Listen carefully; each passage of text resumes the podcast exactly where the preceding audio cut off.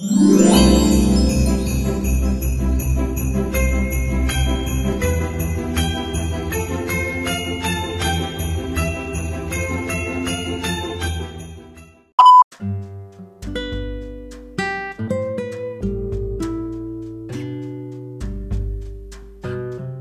Este su programa llega gracias a JLRC Music, música andina y variada. Sígalos en Facebook y en YouTube con ese nombre y no se olvide darles like y suscribirse y también no se olviden de seguirnos a nosotros en nuestra página de Facebook Retanway Project.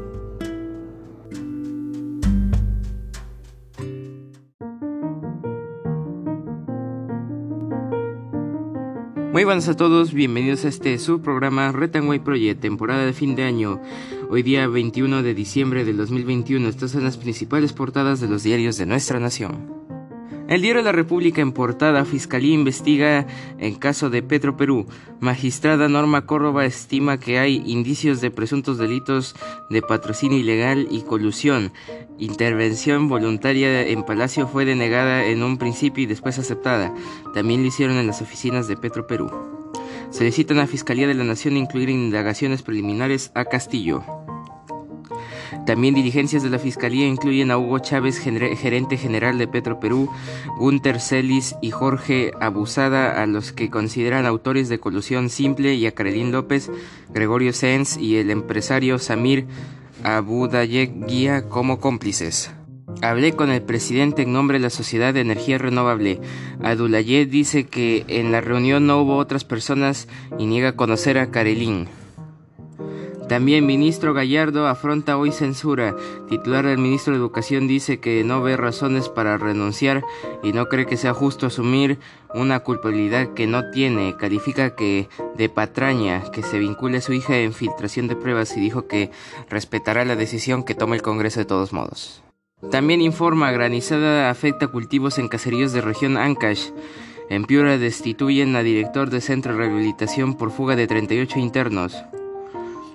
Yempen criticó al poco aprendizaje en clases virtuales. Política, página 15, Diario de la República, edición norte. Bus se despista y deja un muerto y más de 40 heridos. Y en su llana obra de 270 millones de soles colapsa con ligeras lluvias. ¿Qué está pasando? Corrupción. Diario La República, edición norte. El diario El Comercio en portada Castillo no deja fiscales ingresar a las oficinas de la Secretaría Presidencial. Abren investigación contra el biodiesel por 74 millones de dólares. Miembros del despacho anticorrupción buscan información y datos de visitas, pero se toparon con obstrucción expresa del mandatario. Clave, presidente estuvo dos veces con directivo de la compañía que ganó Buena, Buena Pro y abogados ven un patrón y plantean que Castillo investigue, que, investiguen a Castillo. Se impide el acceso y la revisión de documentos. El Ministerio Público detalló esta grave situación que se produjo que se produce en la segunda intervención que hacen a Palacio. También se demoró su entrada a la sede. En editorial del diario El Comercio, por la magnitud de los hechos y por lo que esto sugiere, el silencio no puede ser nuevamente una opción, dirigiéndose al presidente, supondré. También participó en evento relacionado con las FARC. Vladimir Serrón subraya que los medios de prensa son los principales enemigos. Fundador de Perú Libre considera que Castillo no está preparado para una revolución y lanza duros calificativos contra la Marina. Según expertos, se generaría más informalidad. Proyecto de ley del Congreso critica que se incluya refrigerio como parte de la jornada laboral. En pleno verá hoy la moción. Carlos Gallardo se niega a renunciar al Minedu pese a posible censura. Proyección. Se superarían 66 votos necesarios. Venta del examen de los profesores cambió la postura de Acción Popular. Pandemia de COVID-19 adelantan tercera dosis de refuerzo por más casos de Omicron en el Perú.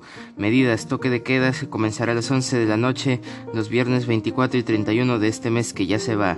Y registran grandes aglomeraciones en emporios comerciales del centro de Lima. Y estudios preliminares indican que variante reduce protección de vacunas.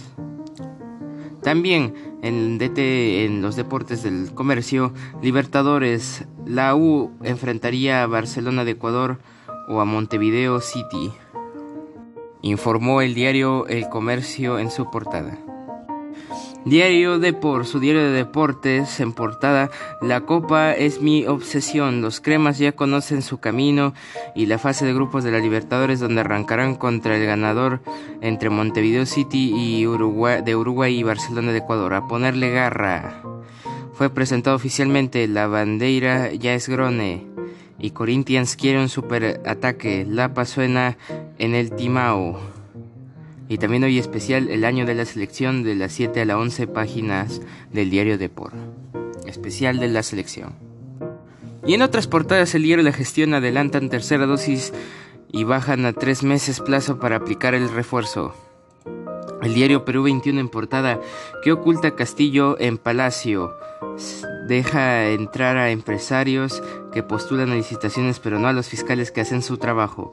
El presidente obstruye la justicia e impide el ingreso de la Fiscalía y la Secretaría del Despacho Presidencial.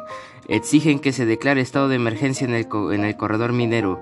Gobernador de Apurímac le llama pusilánime al gobierno. Ante la presencia de Omicron en el Perú se adelanta la tercera dosis para todos los adultos y Chile tuvo un lunes negro por el triunfo de Boric. Para más información, página 13.